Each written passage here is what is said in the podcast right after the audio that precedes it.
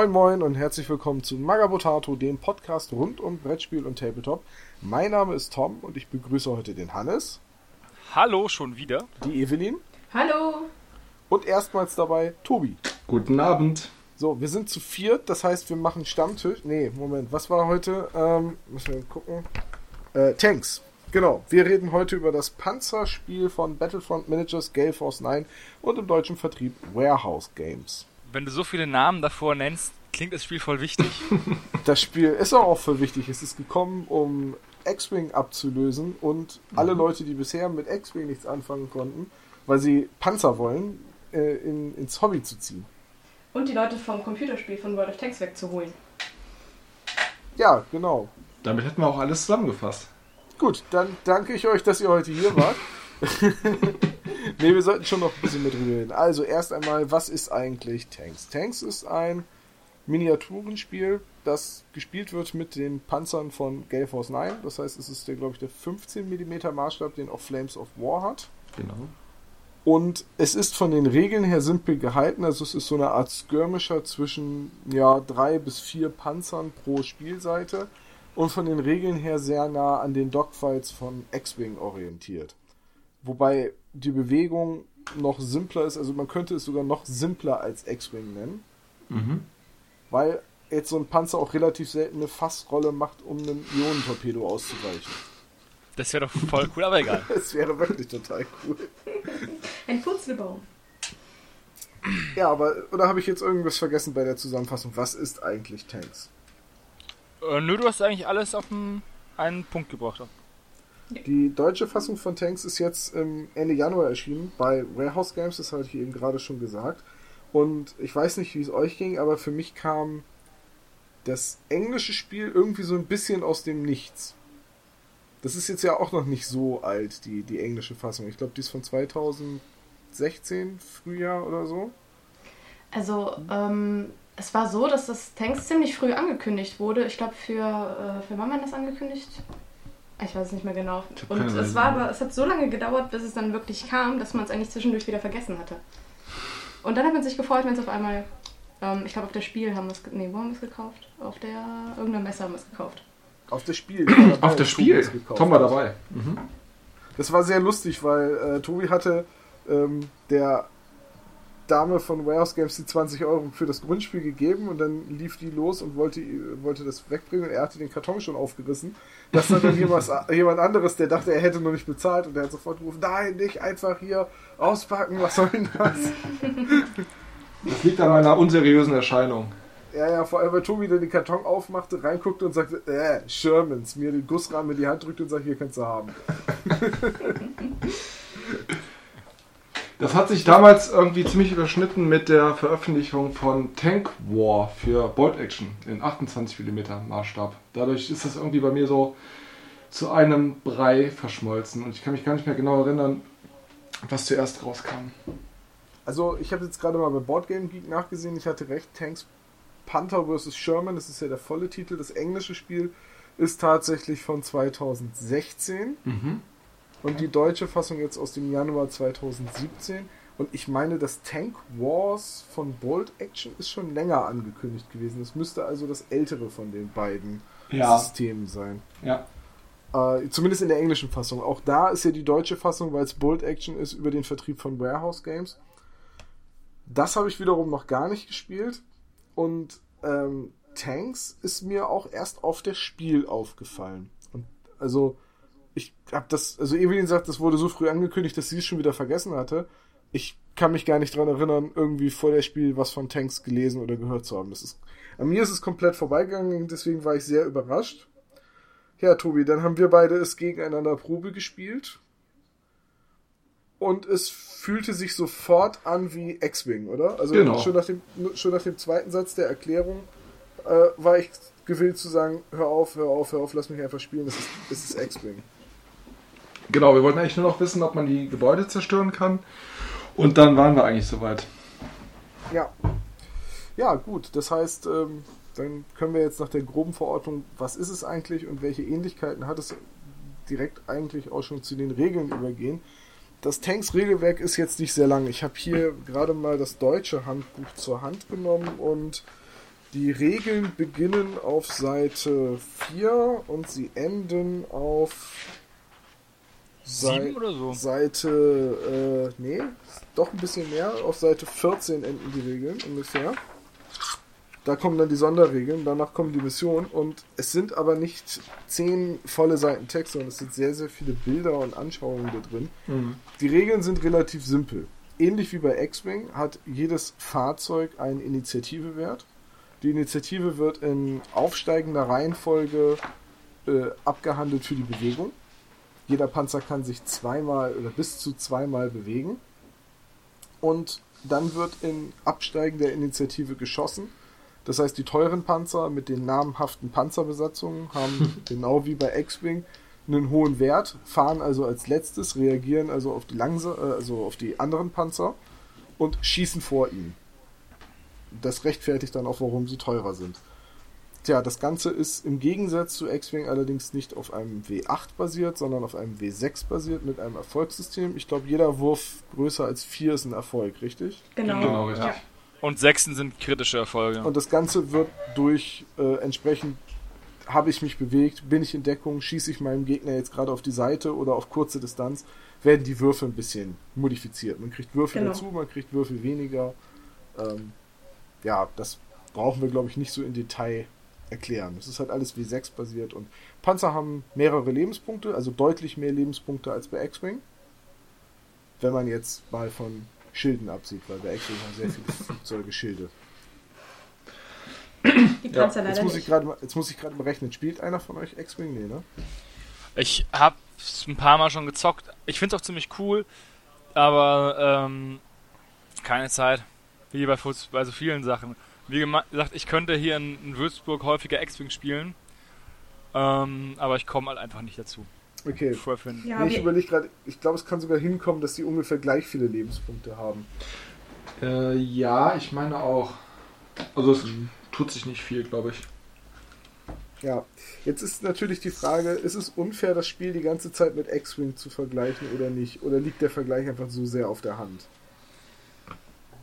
Also, das Regelsystem ist ähnlich, ähm, aber was bei X-Wing halt noch viel mehr ins Gewicht fällt, ist halt die Bewegung. Und die ist halt bei Tanks noch sehr limit, also noch viel limitierter als bei, ähm, also bei, Entschuldigung, bei X-Wing ist es sehr komplex, die Bewegung, und bei Tanks halt sehr limitiert. Deswegen würde ich eher sagen, dass es eine Light-Version von, von äh, X-Wing ist.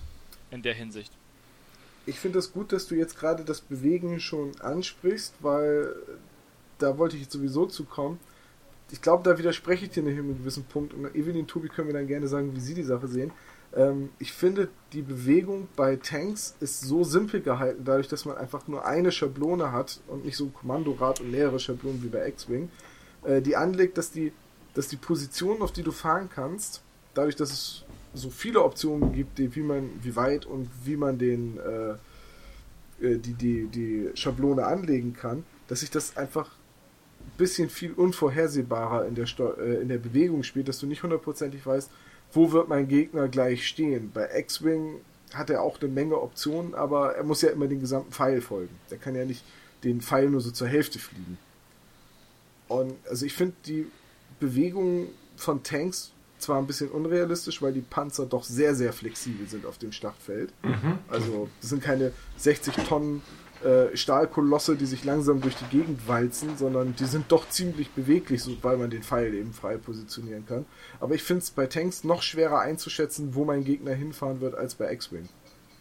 Ich finde sogar, dass es bei äh, Tanks so ist, dass dir da ein bisschen äh, das von der taktischen Seite weggenommen wird, dadurch, dass die Bewegung so einfach ist und dass du du kannst quasi überall hin mit in diesem Radius, weil du musst ja einfach nur diesen Pfeil an deinen Panzer legen und du stellst den Panzer dann irgendwo hin an den Pfeil. Und ähm, dadurch ähm, musst du nicht wie bei X-Wing, musst du mal schauen, wo du landest und ähm, du kannst ja auch den Pfeil vorher nicht anlegen und so. Es ist viel äh, schwieriger, sich zu überlegen, wie fliege ich jetzt genau und wie fliege ich auch, dass ich nächste Runde nicht irgendwo rausfliege. Und beim, beim Tanks ist es so, du kannst dich jetzt irgendwo hinfahren, du weißt, dass du nächste Runde sowieso wieder komplett woanders stehen kannst.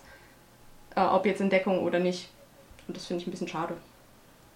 Das heißt, du findest da tatsächlich, dass man sich so frei bewegen kann, dass man nicht vorausplanen muss, wo stehe ich in zwei Runden, empfindest du eher störend? Ja, ich finde es echt zu simpel eigentlich. Tobi, wie siehst du das? Äh, eigentlich relativ ähnlich, weil ich das gerade bei X-Wing war eigentlich das das äh, maßgebliche, was mich, bei, was mir bei X-Wing ziemlich gut gefallen hat, diese Schablonengeschichte.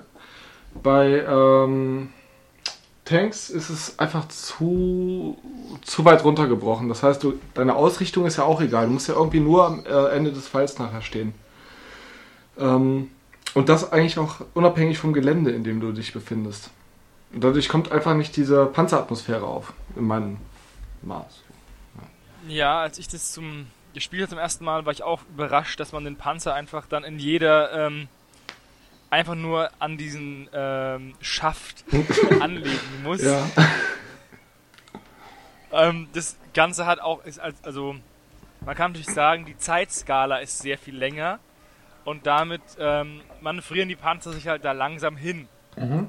Aber das wäre halt nur eine Hilfskonstruktion, dass man den Panzer nimmt ähm, und dann, wie als hätte er eine 180-Grad-Wende gemacht, anders hinstellt wieder. Ja.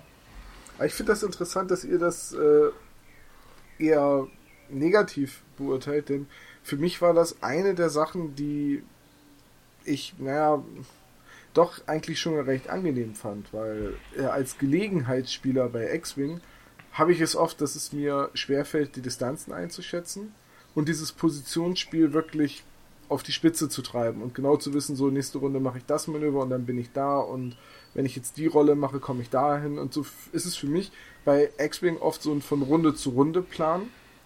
Und wenn du dir dabei, wenn du dabei einen Fehler machst, ist X-Wing halt durch Asteroiden oder weil du den Gegner nicht mehr hinten aus dem, äh, aus dem Heckbereich rausbekommst, äh, sehr unverzeihlich zuweilen. ja. Wenn du nicht gerade sehr, sehr wendige Schiffe hast, wie die ganzen TIE Fighter. Aber ich finde halt, dass vor allem dadurch die Atmosphäre gut rüberkommt. Das ist also die, diese Dogfight-Atmosphäre genau. kommt einfach durch dieses System extrem Aber- gut aber äh, rüber.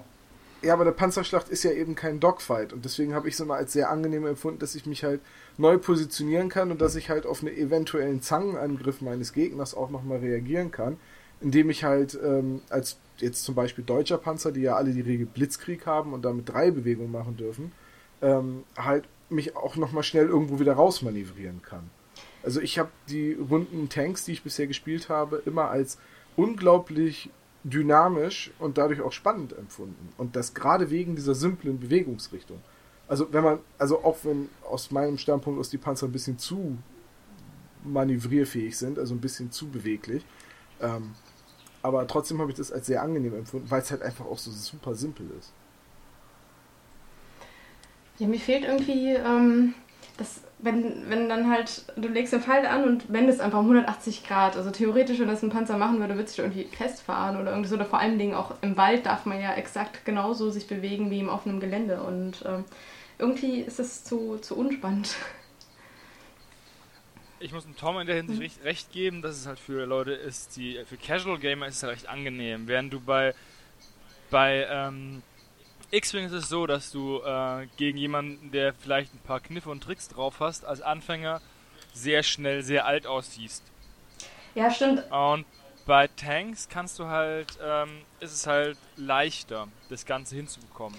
Es ist dann wahrscheinlich eher die Frage, wer die Zielgruppe ist von dem Spiel. Ich weiß, Eig- eigentlich stört euch doch, dass die Bewegung der Spielfiguren nicht zu der zu dem Bewegungsablauf der Spielfiguren in der Realität passt, oder? Mm, Ja, also dass die Stimmung nicht transportiert wird. Eher. Das heißt, wenn du zum Beispiel sagen würdest, man würde mit ähm, kleinen gepanzerten ähm, Rennwagen oder mit, äh, mit Leuten auf Motocross-Maschinen spielen, die sich gegenseitig abknallen wollen, wär, wäre das für euch besser, oder? Das würde ganz gut passen, ja. Ja, vermutlich. Also, ich habe eine Idee, das heißt Motocross-Kill. Morgen auf Kickstarter. Ja, also die, von, der, von der Bewegung her passt das halt eher zu irgendwelchen Aufklärern. Also, ne, so vielleicht auch ähm, Pumas, also diese Recon-Geschichten aus Flames of War eigentlich. Also ich weiß gar nicht, ob man jetzt so ähm, zwangsläufig sagt, ob es die, äh, welche Zielgruppe das ist. Ich glaube, es ist ein bisschen mit welcher Perspektive man äh, daran geht, weil ihr beide, ihr spielt ja auch viel Flames of War. Mhm. Weswegen ihr ja auch schon so viele Sherman hattet, dass ihr um Himmels Willen nicht noch mehr Shermans bemalen wolltet. Ja. Wovon, wovon ich ja letztendlich profitiert habe. Also ich beschwere mich da nicht. Genau. Äh, aber äh, wie ist denn die Panzerbewegung in Flames of War? Weil das ist so ein Spiel, das sehe ich immer nur zwei Tische weiter, wenn ich irgendwo mal spiele. Die Bewegung ist auch stark vereinfacht. Allerdings ähm, hat, das, äh, da- hat das Gelände größeren Einfluss auf die Bewegung. Das heißt, man kann sich auch festfahren, was auch relativ häufig passiert. Das heißt, dass du auch in manchen Armeelisten, wie ähm, bei mir zum Beispiel, wenn du eine, wenn du eine Tigerliste spielst, auch Bergepanther brauchst, um dich wieder rauszuziehen im Notfall. Wobei das natürlich dumm ist, weil wenn du, nehmen wir mal an, du würdest Tanks spielen und hättest zwei Shermans und einen, einen Panther und der Panther fährt sich im ersten Zug fest, dann ist das Spiel gelaufen. Also Ja, das ist mir schon klar. Geht halt auf, also da, da, in der Hinsicht geht es halt nicht. Es ist halt, also zumindest in meiner Wahrnehmung war Flames of War auch immer so ein bisschen Spiel für Leute, die Tabellen mögen. Und damit halt sehr simulationslastig. Und wenn Tanks eins nicht, dann ist dann eine Simulation. Also ich habe Tanks immer wahrgenommen bisher als das Spiel, das halt die Leute, die Flames of War Panzer eh schon besitzen, zocken, wenn sie halt nicht so viel Zeit haben. Ja, das stimmt. Und äh, ich finde, dafür funktioniert es auch extrem gut. Ich weiß gar nicht, ob ich so eine Bewegungsregel wie jetzt zum Beispiel bei X-Wing, also dass man ein Kommando vergibt und das dann wirklich abfährt.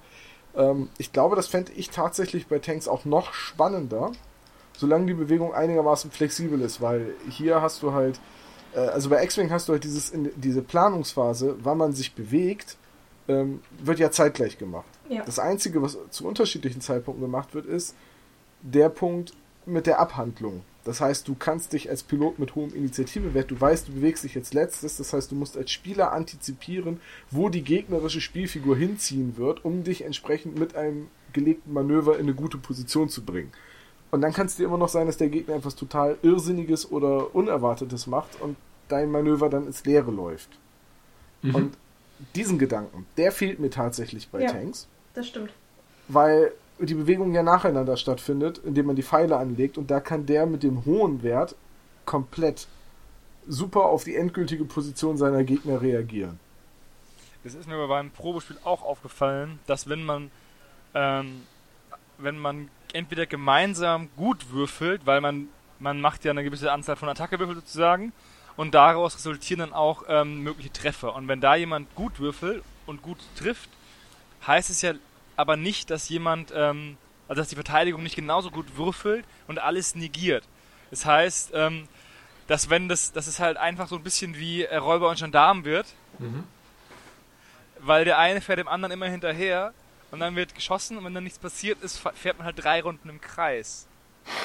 Das, das, das ist mir Und- so in keiner Partie bisher passiert. Das ist mir auch noch nicht passiert, nee. Also mir Also ist es, bei, meiner, bei der allerersten Partie war das so, also bei der allerersten Partie, die ich zugeschaut habe, war das so, dass die beide erst übelst schlecht gewürfelt haben, dann übelst gut und die einfach zehn Runden im Kreis gefahren sind um im Haus und sich nicht abknallt haben.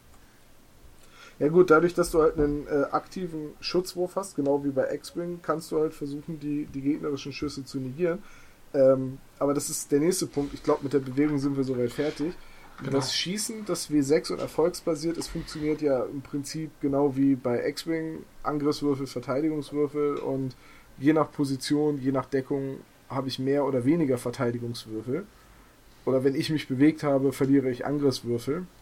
Ähm, das ist relativ simpel und auch bei X-Wing, wenn da beide gut würfeln in Angriff und Verteidigung, fliegen die sich auch drei Runden lang hinterher und nichts passiert.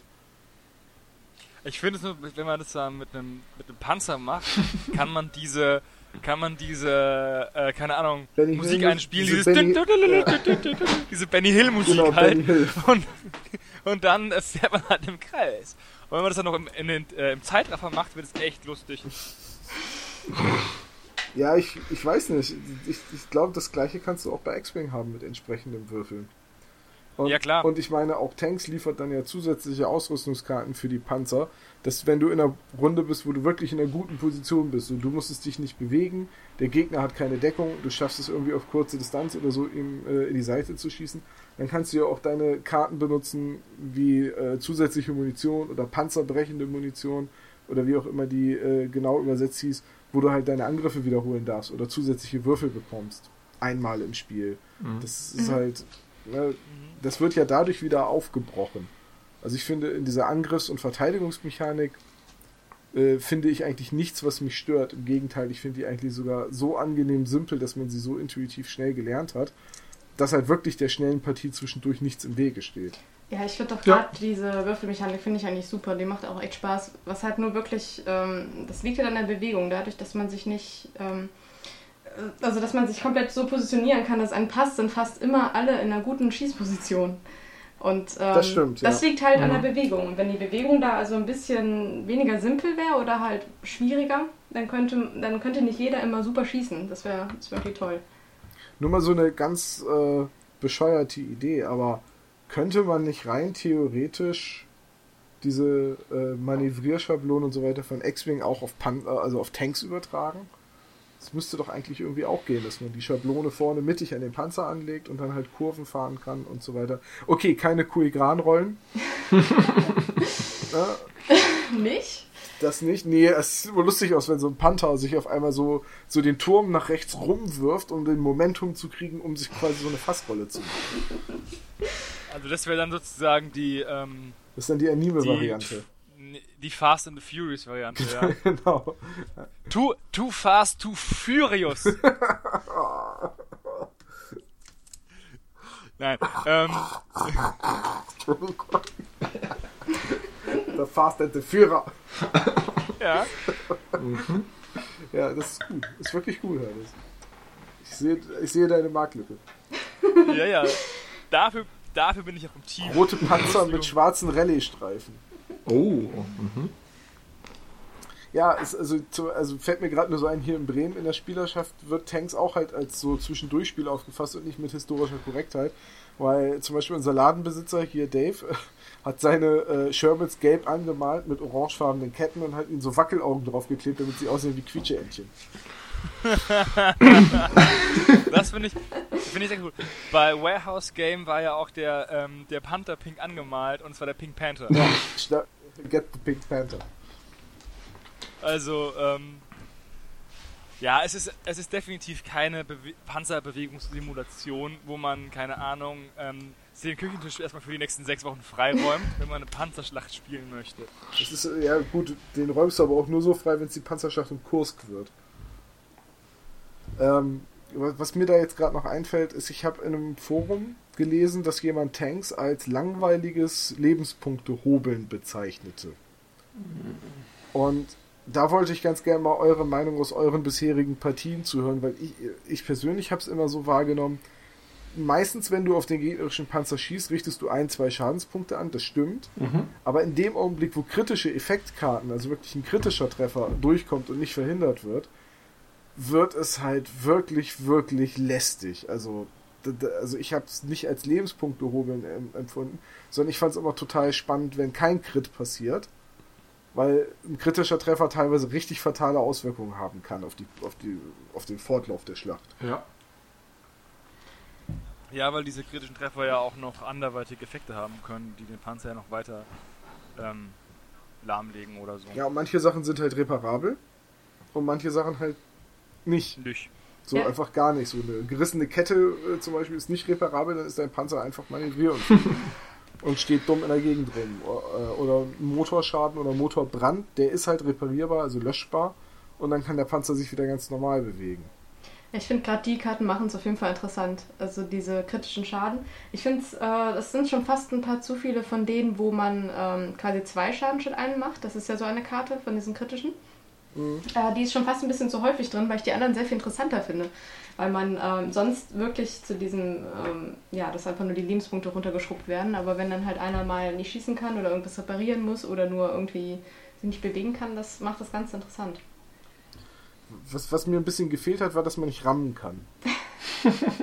Also Ja, ich kann zwar volle Kanne in den anderen Panzer reinfahren, aber die Regeln schweigen sich dazu aus, ob ich dann Schaden mache oder den beiseite schiebe oder was dann passiert. Das kann man halt bei X-Wing auch nicht. Bei X-Wing ist es aber wieder was anderes, wenn zwei zerbrechliche Raumjäger ineinander krachen in so einer lebensfeindlichen Umgebung wie dem Weltraum. ist es immer noch was anderes, als wenn 40 Tonnen Stahl gegen 40 Tonnen Stahl fahren. Ja. Das, ich würde bei aller Liebe sagen, da passiert mal nichts. Also die fahren aneinander, der Boden gibt nach, die fressen sich fest und setzen gegenüber. Ja, aber dann kann doch der Enterkampf losgehen. Dann kommt die eine Panzerbesatzung mit den Pistolen und den Macheten aus der Wanne geklettert. Genau. Und Enterhaken und äh, Oh, das wäre so gut. Das wäre so gut. Hannes, wir sollten Panzer gegen Höhlenmenschen noch weiter treiben. Und zum, zum, dass man den Panzer ändert. Ja, ja, dass, dass die Besatzung aus dem einen Panzer quasi. Ach nee, unsere Panzer sind ja keine Fahrzeuge. sind, sind keine Fahrzeuge, sondern Lebewesen. Deswegen käme bestimmt die Peter angerannt. Wir brauchen, wir brauchen ein neues Spiel. Wir brauchen ein neues Spiel. Wir brauchen ein Spiel, in dem die Panzer Besatzung haben. Am besten mit Piraten. Piratenpanzer. Piraten Steampunk Panzer. Oh, es, ist, es wird immer besser. Steampunk Panzerpiraten. Das ist dann auch ein Zungenbrecher. Und sie können Fass rollen. Richtig. Ja, sind Natürlich. Sind ja Piraten, klar. Klar. Alle Piraten können Fass rollen, Rumfass rollen. Pass. Weil Oh Mann, das ist die nächste Idee. Gut. Ähm, wo waren wir stehen geblieben? Wir waren beim Beschießen stehen geblieben und bei den Ausrüstungskarten. Wenn wir jetzt eh schon über die Ausrüstungskarten reden, würde ich sagen, reden wir auch mal ein bisschen über den Listenbau. Die Partie Tanks wird mit 100 Punkten gespielt. Das sind drei bis vier Panzer äh, jeder Fraktion. Wobei natürlich jetzt schwere Panzer wie der Panther oder der Tiger wesentlich mehr Punkte kosten als ein Panzer 4 oder ein Stuck. Und ähm, jetzt, wie heißt jetzt beispielsweise mal ein schwerer Panzer bei den Russen? Weil der T34 ist äh, mit das billigste, was man spielen kann. Ich wollte gerade sagen, der T-34 ist aber der, ich, ist der einzige russische Panzer, den ich mir gemerkt habe. Was denn? Also bei dir, ja, so ein Josef Stalin gibt's ja. Also ja, den so, JS. so ein Josef Stalin kostet halt auch mehr Punkte als ein T34. Und ich habe, ähm, weil mir Dennis ja aus seinem Fundus eine Box T34 für Flames of War geschenkt hat, die bei ihm immer noch rumlagen, mich einfach mal spaßeshalber hingesetzt und äh, ein T34-85 kostet 25 Punkte. Mhm. Vier, vier Stück davon ohne irgendwelche Ausrüstungskarten und du hast eine 100-Punkte-Liste. Wenn du stattdessen den T3476 fährst, also den kleineren von den beiden mit dem kürzeren Rohr, dann kannst du sogar noch Ausrüstungskarten mitnehmen, weil dann kriegst du fünf Stück gestellt und hast noch 10 Punkte für Ausrüstung. Ich finde, dann wird das Spiel auch interessanter. Also, weil zwei Shermans gegen einen Tiger, äh, Panther, Entschuldigung, Panther, ähm, schränkt halt auch die, ähm, irgendwie so ein bisschen die, ähm, Ja, da kommst du auch gar nicht auf 100 Punkte auf der deutschen Seite. Also du kannst nicht so viele Upgrades und äh, Panzerbesatzungen mitnehmen, dass du auf 100 Punkte kommst. Das wie kostet, Geht wie nicht. kostet der Panther nochmal? 23 Punkte oder so oder, oder, oder 30 Punkte um den Dreh. Ich weiß es gerade nicht auswendig, aber 32. 32 Punkte plus Ausrüstung. Also 50 Punkte kommst du mit einem Panther, wenn du den wirklich vollstopfst mit Ausrüstung und Ja. zusätzlicher Munition und Kommandanten und Richtschützen und so weiter.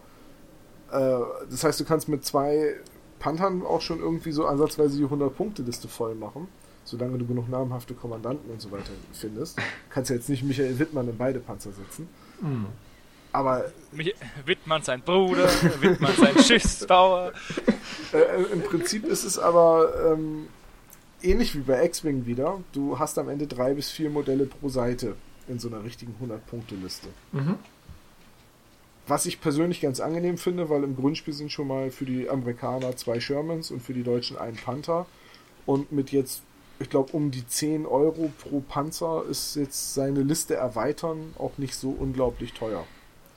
Außerdem sind die ja auch ratzefatze angemalt. Also, das ist ja wirklich halt, die Modelle sind auch sehr klein und schnell angemalt. Das heißt, man hat, glaube ich, innerhalb von einem Abend, wenn man äh, vorne im Zusammenbaum anfängt, dann grundiert und dann bemalt, kann man da schon in an einem Abend die 100 Punkte zusammenkriegen. Ja, es kommt natürlich darauf an, wie aufwendig du malst und äh, wie detailreich. Also jetzt zum Beispiel äh, den, unseren Panther für Panzer gegen Höhenmenschen habe ich in zwei Stunden bemalt, nachdem er grundiert war.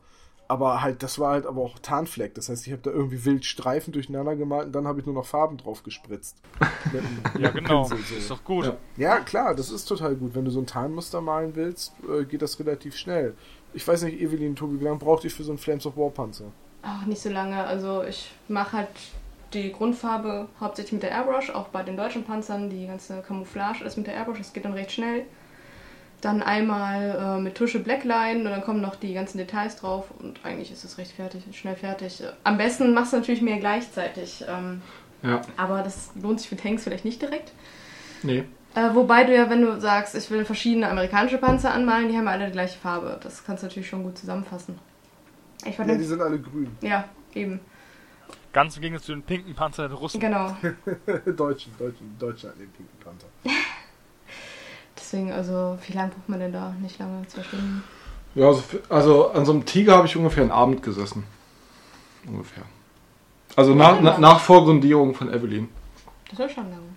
Ja, es ist, ja, gut, es ist schon lange, aber im Endeffekt auch Dafür ist er wunderschön geworden. wunderschön. Ein Gedicht. Aber zum, ähm, Ein, Ge ein Gedicht des Todes. Ein Gedicht des Todes. zum, zum Nachkaufen wollte ich gerade noch sagen, bei der Starterbox hast du ja auch sehr viele Karten schon für andere Panzer mit drin. Aber nicht für einen Tiger.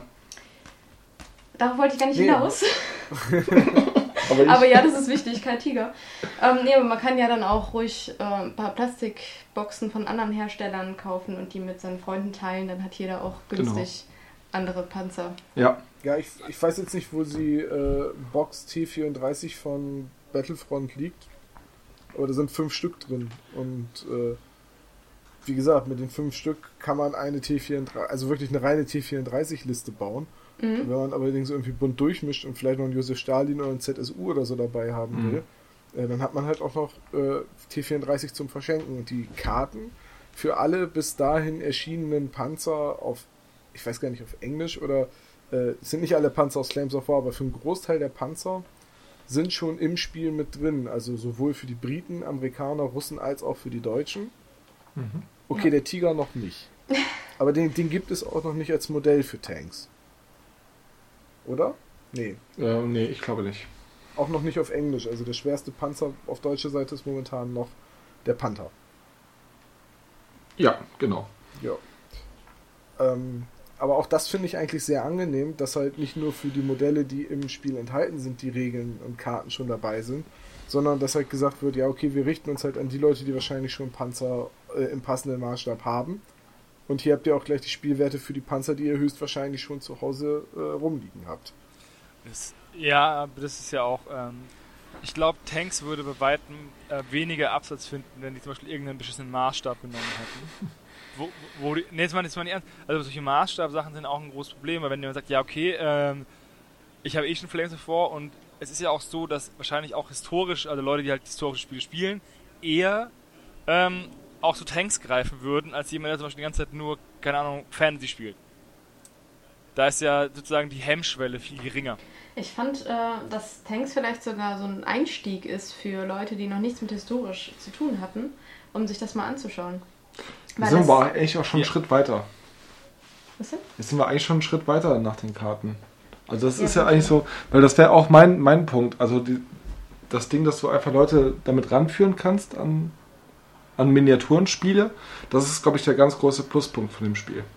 Das ist quasi wie X-Wing, dass Leute, die eigentlich Genau. nur Brettspiele spielen, äh, jetzt vielleicht ins Tabletop angeführt werden können und Ja. Leute, die nichts mit Raumschiffen anfangen können, jetzt quasi mit Panzern spielen können. Das ist Mhm. natürlich.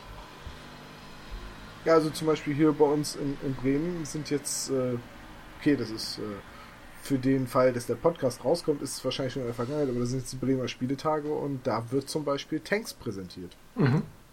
Weil es halt einfach auch so schnell zu erklären und so schnell zu lernen ist. Ja. Also, Deswegen, ich denke, es ist ein cooler Einstieg und ähm, ich denke auch, dass es ein Einstieg ist für Leute, die vorher halt nur Science Fiction oder Fantasy gespielt haben, sich vielleicht auch mal ein paar historische Sachen anzugucken, weil Ja, ja, aber da zollen wir das Pferd ja von beiden Seiten Mhm. auf. Auf der einen Seite macht Tank den Einstieg für Spieler, die schon was haben, leicht, weil sie rein theoretisch ja nur die Regeln kaufen und Mhm. lesen müssen, wenn sie die historischen Panzer schon haben. Auf der anderen Seite ist es halt von den Regeln und von dem Aufwand, den man hat für das Spiel so gering, dass es auch Leute sagt, okay, jemand, der sagt, okay, ich habe noch keinen historischen Panzer, aber so ein T34 kostet jetzt keine Ahnung 9 Euro, nehme ich mir mal mit. Oder in der Box sind ja schon ähm, drei Panzer drin. Und es sind ja dann auch- auch jeweils ungefähr eine halbe Liste, wenn man mal, oder eine Viertelliste oder Drittel, keine Ahnung, irgendwie wahrscheinlich 45 Prozent. Ähm, dann ist, ist halt auch wieder der Zukauf recht gering und damit kriegst du eigentlich beide Seiten Ja. befriedigt. Die, die noch nichts haben, die haben eine geringe, geringe Schwelle zum Einsteigen und die, die schon alles haben, sagen, hey, klar, ich habe eh schon alles, also es ist keine große Sache, dass ich mir jetzt noch ähm, für, keine Ahnung, für ein paar Euro ein Regelwerk kaufe und da mal reinschaue. Ja. Und ich kann mir sogar gut vorstellen, dass ähm, Battlefront da hofft, dass Leute dass sich da so sehr für interessieren, dass sie vielleicht denken, ach, ich möchte es mal in größer und komplexer und fangen dann auch mal mit Flames of War an. Genau. Jetzt will ich aber auch Infanterie. genau. Ja. Jetzt möchte ich Panzerbesatzung. Du meinst, wenn die zerschossen sind, dass dann die Leute noch aussteigen und weglaufen können? Genau, das Spiel ist voll realistisch. Den erst zerstörst du den Panzer, dann die Besatzung raus, sind sie getötet und dann in der nächsten Erweiterung kommt nämlich ein Offizieller der Armee und gibt der Witwe des Toten einen Brief. Äh, Homefront, die, die Homefront-Erweiterung. Ne? ja. Battlefront Homefront. Ja, aber ich, ich glaube tatsächlich, dass Tanks halt äh, genau in so eine Kerbe schlägt, die es für mich bisher nicht gab. Also wirklich so ein super simples historisches Szenario als Spiel, das halt so stark vereinfacht ist, ähm, dass es sowohl Neulinge ähm, heranführen als auch Veteranen begeistern kann. Ähm, spontan fällt mir jetzt, glaube ich, nur Wings of War ein. Das Genau. was ja quasi auch X-Wing ist, nur halt mit Doppeldeckern und Zweite Weltkriegsmaschinen. Das es aber ja, glaube ich, nicht mehr gibt, oder? Also ich habe es schon lange, lange nirgends mehr zum Verkauf gesehen. Wird das noch produziert? Weiß das jemand? Hat Kann das ich jemand? gar nichts zu sagen. Keine Ahnung. Nee. Das habe ich mal gespielt und das hat halt auch so Karten, mit denen du festlegst, Manöver und auch da hast du einen Pilotenwert und mit Reihenfolge und allem. Und das ist halt noch näher an X-Wing, aber das liegt halt in der Natur der Dinge, weil halt da auch geflogen wird. Ich meine, ich habe das noch auf das Spiel damals gesehen. Aber 100% Aber nicht mehr damals? nicht Meinst du jetzt 2016? Ja, ja. Ach so. In einem, in einem der letzten Hallen irgendwo hinten durch äh, gab es so einen Spieltisch. Wer den betrieben hat, weiß ich nicht, aber man konnte Blister kaufen und Starterboxen. Das war dieser eine Mann, der die Spiele nie verlässt. ja, genau. der aber auch jetzt in diesem Augenblick sitzt und Leute für Wings of War sucht. Der wurde 2005 leider eingeschlossen da. Ja. Genau. Ja, aber ähm, wo waren wir jetzt bei Tanks stehen geblieben? Ach so, genau. Was, äh, bei den, wir können was zu den Miniaturen sagen. Wir hatten schon erwähnt, dass es die Bausätze sind. Also von den Gussrahmen her sind es eins zu eins die Bausätze von Flames of War. Mhm. Allerdings kommen die in Einzelblistern zusätzlich mit äh, den Spielkarten und den Profilwerten der Panzer und auch da wieder mit zusätzlichen Ausrüstungskarten. Also wenn ich mir jetzt einen, einen Stuck oder einen Panzer 4 oder so hole, dann ist da nicht nur der Panzer drin und die Karte, sondern sind da auch nochmal ein bisschen Kommandanten mit bei und halt so Aktionen, so Ausrüstungskarten wie zusätzliche Munition etc. etc. Ich habe mal eine, eine Frage. Ja. Also jetzt, wir haben ja jetzt eigentlich nur die europäische Front abgedeckt, also ähm, mit Mhm. Amis, Russen, Deutschen und Engländern. Kommt, ist eigentlich noch was anderes geplant? Kommt da noch was? Wie zum Beispiel Japaner oder so? Die hatten ja auch Panzer meines Wissens. Das ist aber auch, glaube ich, jetzt die einzige Fraktion, die wirklich noch eigenständige Panzer hatte, oder? Also die jetzt noch fehlt. Das kommt auf an, was du als Panzer bezeichnen willst. Naja, das, was man als, Polen. als Panzer bezeichnet. Also, ich meine jetzt nicht die pa Panzer. Also Belgien, Frankreich gibt es jetzt auch noch nicht als eigene Fraktion. Ja, ich meine jetzt, aber es ist ja auch ausgelegt hier auf Mid- bis End-War. Mhm.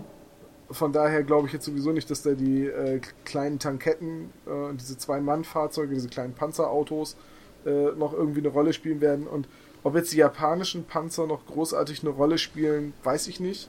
Gut, es gab ein paar Schlachten auf den japanischen Inseln zwischen Shermans und den japanischen Panzern. Mhm.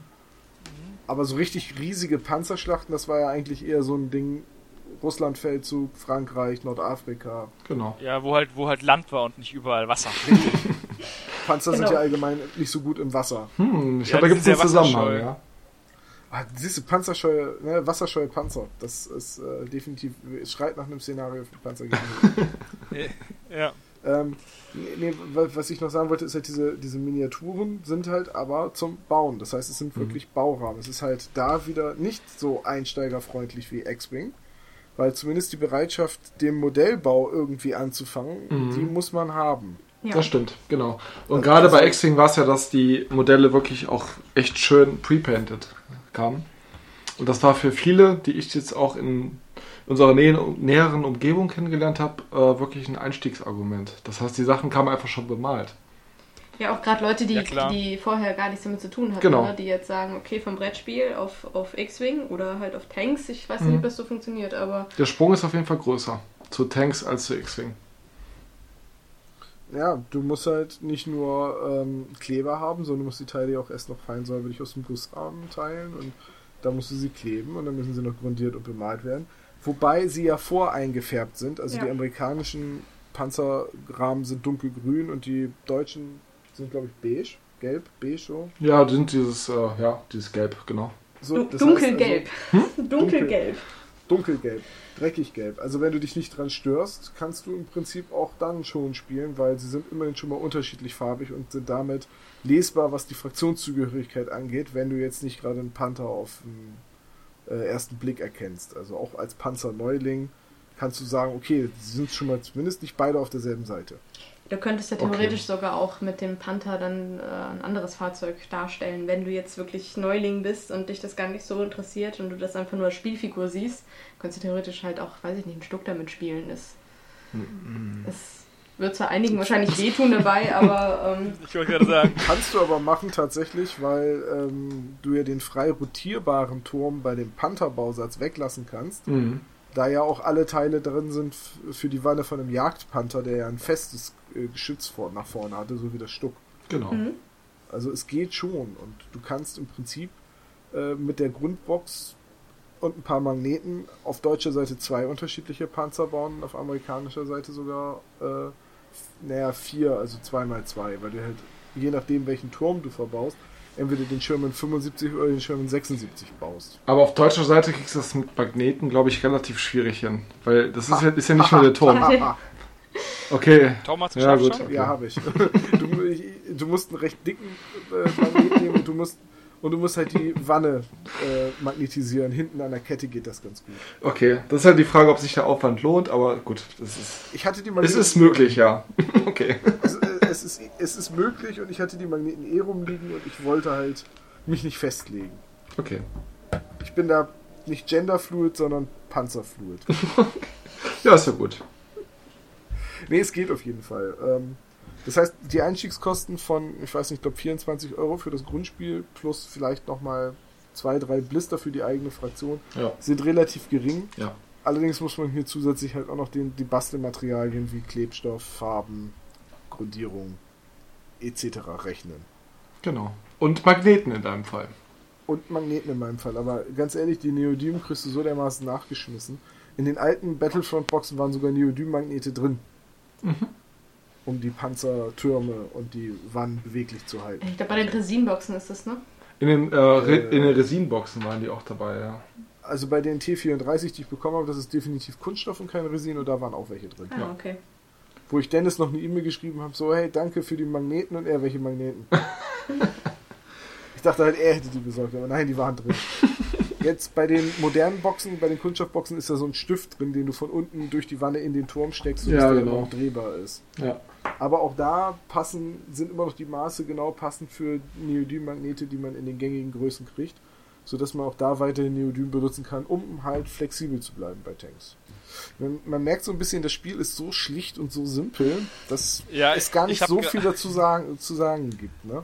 Ich habe gerade auf die Uhr geguckt, wir sind jetzt bei 43 Minuten und irgendwie haben wir alles abge... Wir haben die Bewegung und den Unterschied zu, zur X-Wing, sozusagen, die Karten, Angreifen, Verteidigen und die Modelle besprochen.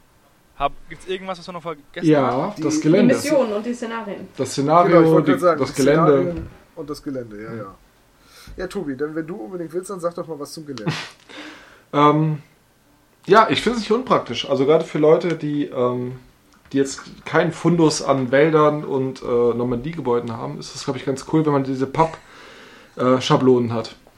Oder Also nicht, nicht Schablonen, Ausstanzen. genau. Ja. Wie, wie vom Brettspiel. Die gab es ja auch damals in der, in der Flames of War ähm, Starterbox, in diesem Open Fire Box heißt, hieß sie, glaube ich, Ja. damals. Ja. Und ähm, das ist gerade so am Anfang ziemlich cool.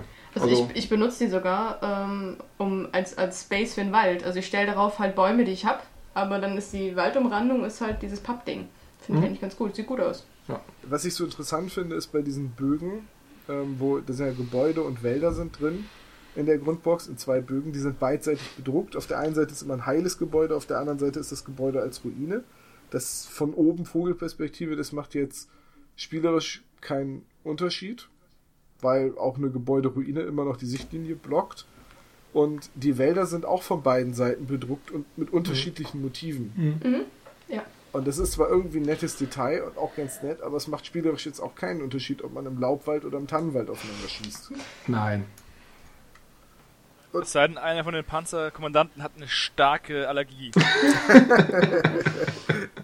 Nee, aber ähm, es ist halt für die Leute, die halt Wert auf historische Korrektheit beziehungsweise Diorama äh, ähnlichen Tisch legen, die wollen sowieso nicht mit Pappe spielen und für alle anderen hätte auch eine bedruckte Seite gereicht. Aber ich finde es irgendwie Nee, ganz nett, dass da beide Seiten bedruckt sind. Ich würde sagen, wollen wir uns nicht beschweren, dass er und dass mal was sonst, Nein, ich- sonst gibt. Deswegen, ich will mich auch gar nicht beschweren, es war nur eine Sa- Sache, die mir noch aufgefallen ist. Naja, also bevor du jetzt auf die Rückseite irgendwie äh, grau druckst, kannst du halt auch einen anderen Wald draufdrucken. Das ist jetzt auch kein großer Aufwand. Das stimmt. Gleichzeitig erfüllt das Gelände in Tanks auch zwei Funktionen, nämlich einmal Sichtlinienblocker und einmal ähm, Deckung. Mhm. Verlangsamt wird man nicht, nur durch Gebäude kann man mit dem Panzer halt nicht durchfahren. Im Wald ist man genauso schnell, das fand ich ein bisschen komisch. Ist komisch, ja. Fühlt sich Auf der komisch anderen an. Seite, wenn die Bäume nicht so riesig sind, dann wird der Panzer wahrscheinlich durch sie auch nicht großartig aufgehalten. Der rollt Auf auf der anderen, Mhm. auf der anderen Seite, wenn die Panzer, wenn die Bäume so klein sind, dass sie vom Panzer überfahren werden können, Dann ist es eine Schonung. Warum äh, blockieren die dann Sichtlinie Oder oder, gegen Deckung, ja. oder, oder geben Ja, Deckung? Weil du immer noch Wenn hinter der- den Bäumen stehen kannst und man den Panzer nicht so gut sieht. Also ich glaube nicht, dass die, pa dass die Bäume Deckung geben, weil sie die Panzergeschosse des anderen Panzers aufhalten, weil sie so dick sind. Nein, nein. Weil Es geht wirklich mehr ums Sehen und Zielen können. Äh, aber ja klar, also im Prinzip hätte man noch eine Regel einbauen können, dass Panzer halt im schwierigen Gelände wie Wäldern irgendwie langsamer vorankommen. Auf der anderen Seite, wie willst du in dieser einfachen Bewegungsregel mit der Schablone äh, schwieriges Gelände umsetzen? Willst du eine halb so lange Schablone noch mit reinpacken? Oder du darfst, darfst Ja. nur einmal bewegen statt zweimal. Ja. Oder sowas. Ja, aber dieses nur einmal bewegen und zweimal bewegen, das ist ja auch wieder so. Du kannst ja auch einfach den Panzer gar nicht bewegen und sagen, er ist vorgefahren und wieder zurückgefahren.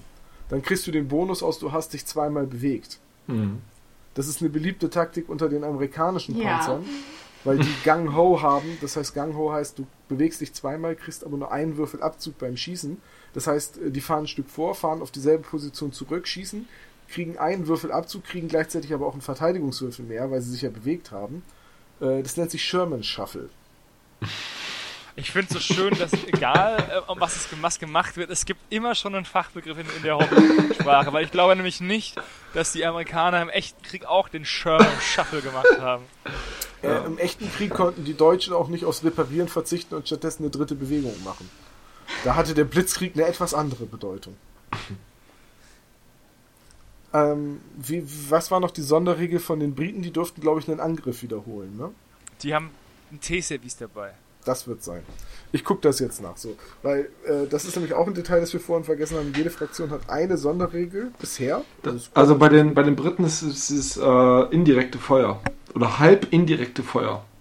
Du darfst bei der Wiederholung eines Angriffswürfels beschließen, einen Angriffswürfel zu behalten und alle anderen neu zu werfen. Wenn du, äh, dein wenn Panzer sich nicht bewegt hat. Genau, richtig. Mhm. Sonst musst du immer alle Würfel neu werfen, wenn du aus irgendeinem Grund wiederholen darfst. Genau. Und die Russen hatten koordinierten Beschuss. Ja. Ähm, wenn du einen Panzer beschießt, der in, von dem, einem anderen Panzer in derselben Runde schon beschossen wurde und du in kurzer Reichweite bist, kriegst du einen zusätzlichen Würfel. Mhm. Und die Russen haben öfters noch schnell und schnell heißt man darf drei Bewegungen durchführen. Die Briten aber auf auch. Den, äh, bei manchen Panzern. Ja. Ja, ich warte noch auf die deutschen Panzer, die die Sonderregel schnell haben und dann vier Bewegungen pro Runde durchführen. halt zusätzlich mit der Blitz. Ja. Ja. Okay, aber die Sonderregel hatten wir vorhin komplett vergessen. Ähm, was hatten wir eben gerade noch? Wir hatten Gelände und Die Mission oder Szenarien. Mission. genau die Mission. Evelyn.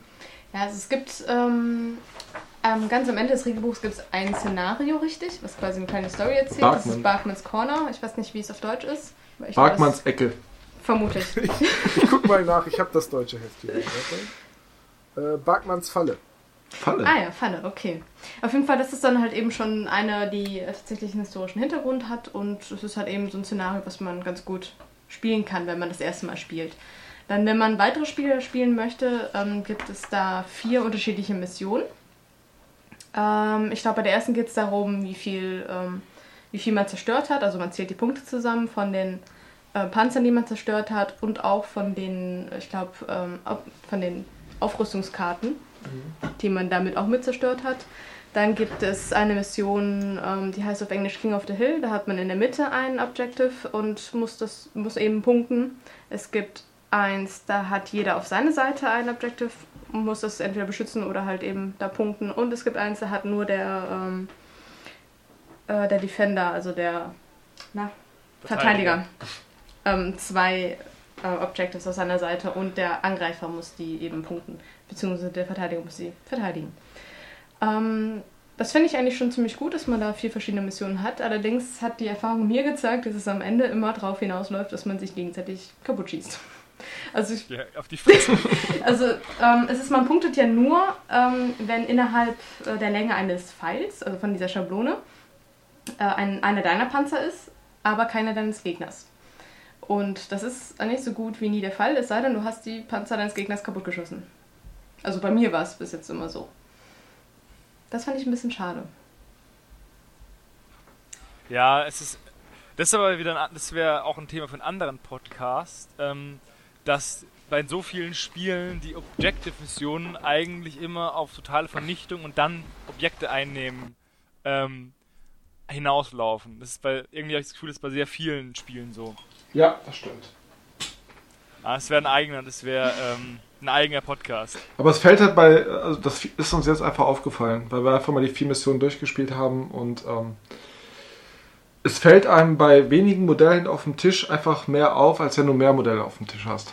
Das war so mein Gefühl. Ja klar, du kannst natürlich auch sagen, ja, das ist, also wenn du mehr Modelle auf dem Tisch hast, hast du natürlich auch die Problematik, dass du äh, erst gar nicht anfangen kannst, durch äh, cleveres Positionieren dir irgendwie Freiraum zu schaffen, wo du diesen Schaftpfeil-Ding leer machst, sondern die sind ja dann zwangsläufig immer in der, in der Reichweite von, der, von ihrem Objective, wenn du fünf Panzer hast oder so. Genau. Ja, ich ja. kann zu den Szenarien gerade merke ich nicht so viel beisteuern, weil ich bisher hauptsächlich Vernichtungsschlachten gespielt habe, also das normale, äh, okay. diese, diese stumpfe Lebenspunkte hobeln, wie es äh, ja. bezeichnet wurde. Okay. Ja. Ähm, halt einfach die gegnerische Seite zerlegen. Aber es ich macht halt auch Spaß. Deswegen ist es nicht so schlimm. Ja, es macht Spaß, es ist total simpel. Jeder, der, mit dem ich es bisher gespielt habe, hat halt auch im Nachhinein gesagt, ja, das ist total simpel, das macht Spaß. Ähm, und alle, die sich auch tatsächlich für Panzer interessiert haben, fanden auch das Spiel dann interessant. Mhm. Also Wobei ich natürlich jetzt die Schwächen in der Bewegung auch sehe. So, jetzt müssten wir eigentlich schon so langsam zu den Punkten kommen, so was uns wirklich richtig gut gefällt und was uns nicht so gut gefällt. Äh, wobei wir das mit der Bewegung schon angesprochen hatten. Gibt es noch irgendwas anderes, was ihr richtig loben oder kritisieren möchtet? Ich finde die gesamte Aufmachung sehr schön und sehr stimmig. Das heißt also von der Box bis hin zu den Karten. Ähm, ja, das sieht gut aus. Das heißt, die Karten, das sind ja auch nicht einfache Pappkarten, die sind ja so ein bisschen. Laminiert äh, quasi. ja, quasi laminiert. Das heißt, du könntest. Ja, die sind trocken abwischbar. Genau. Ja, du, du kannst quasi deinen Lebenspunkt auch einfach abstreichen, ja. statt dass du da Marker drauflegst oder sowas. Ja. Da, dafür, und, und das, obwohl es zusätzlich im Spiel auch noch Marker gibt, um mhm. sie an die Panzer ranzulegen. Genau. Genau. Also die gesamte Qualität ist sehr hochwertig, gerade für den Preis. Ähm, von den die Modelle sowieso, aber auch das ganze Zubehör. Also das ist mir auf jeden Fall aufgefallen.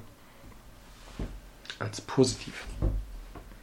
Ja, da muss ich dir zustimmen. Ich mag auch die Illustrationen, die sind, ähm, die sollte es nicht anders sein im historischen Bereich von Peter Dennis. Mhm. Zum, zum, Teil, ich weiß nicht, ob alle von ihm sind, aber zumindest die, die Titelzeichnung ist von ihm.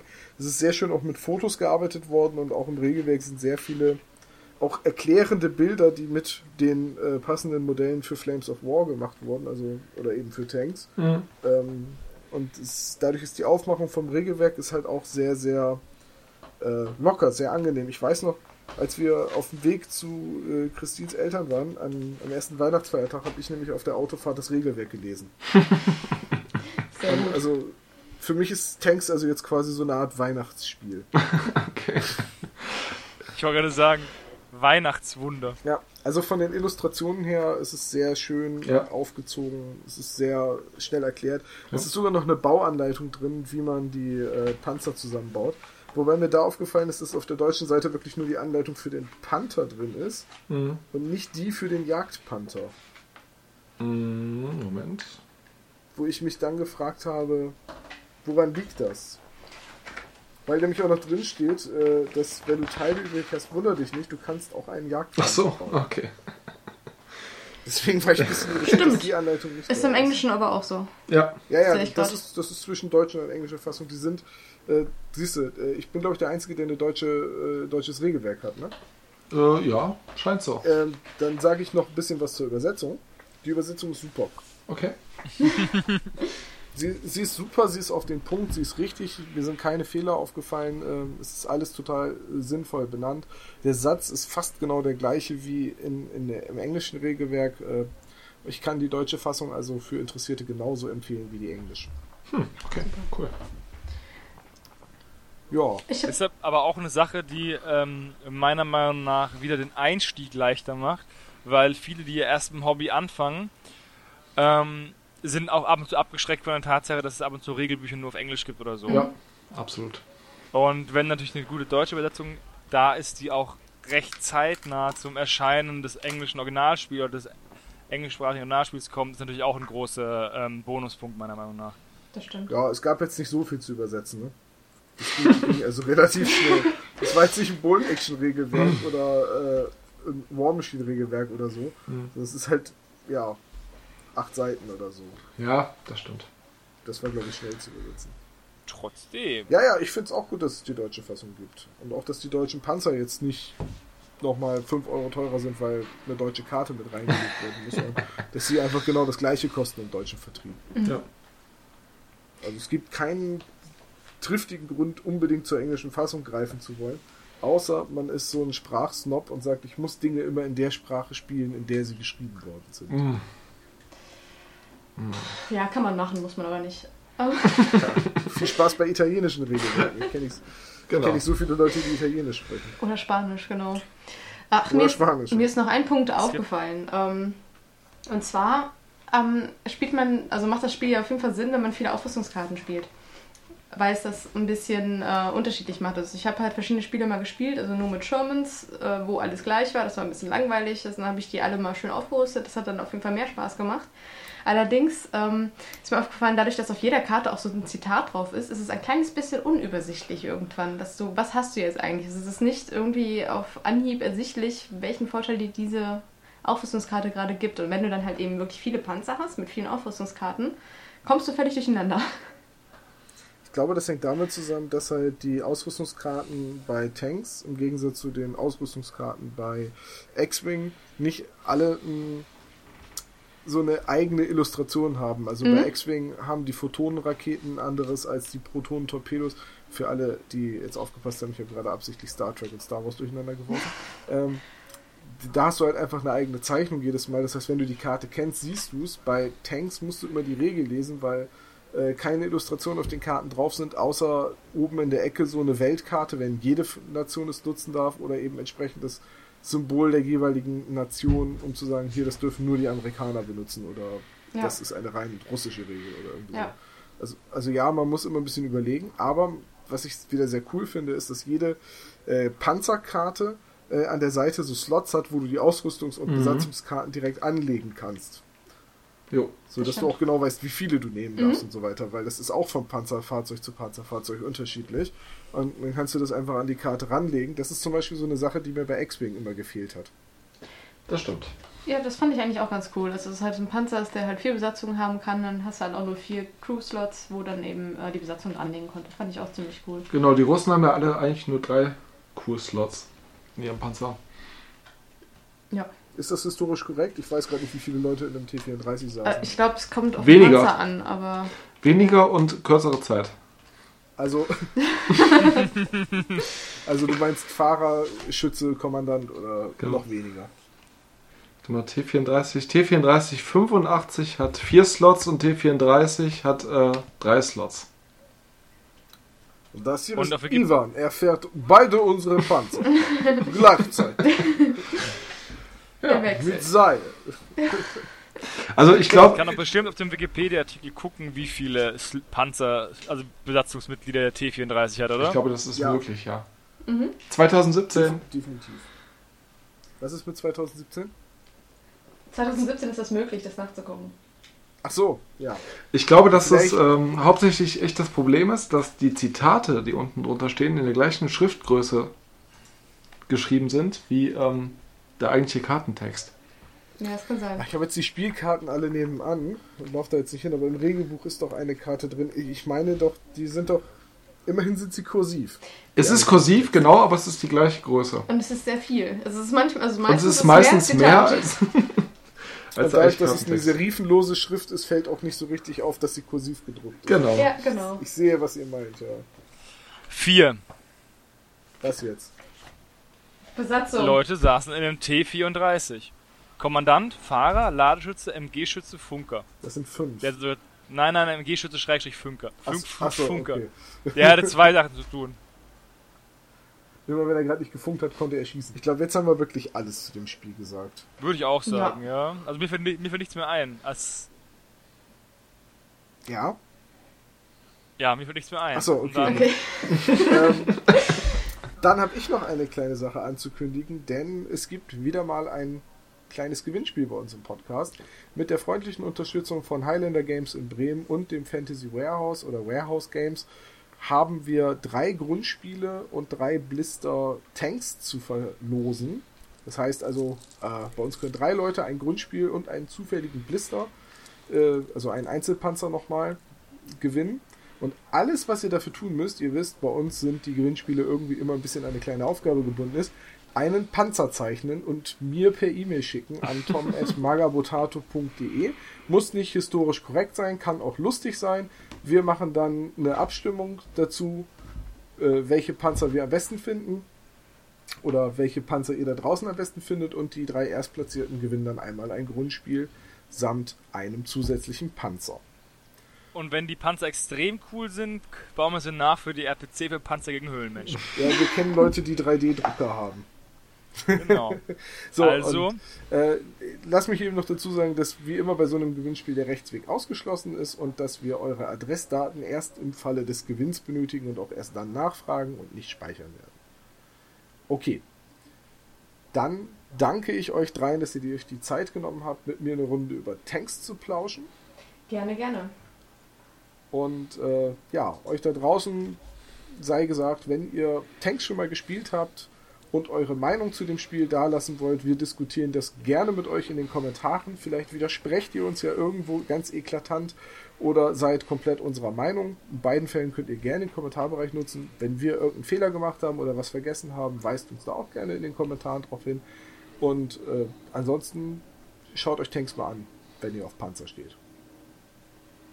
Mehr kann man dazu eigentlich nicht mehr sagen, außer Gang ho! Tschüss. Gut, bis zum nächsten Mal. Tschüss.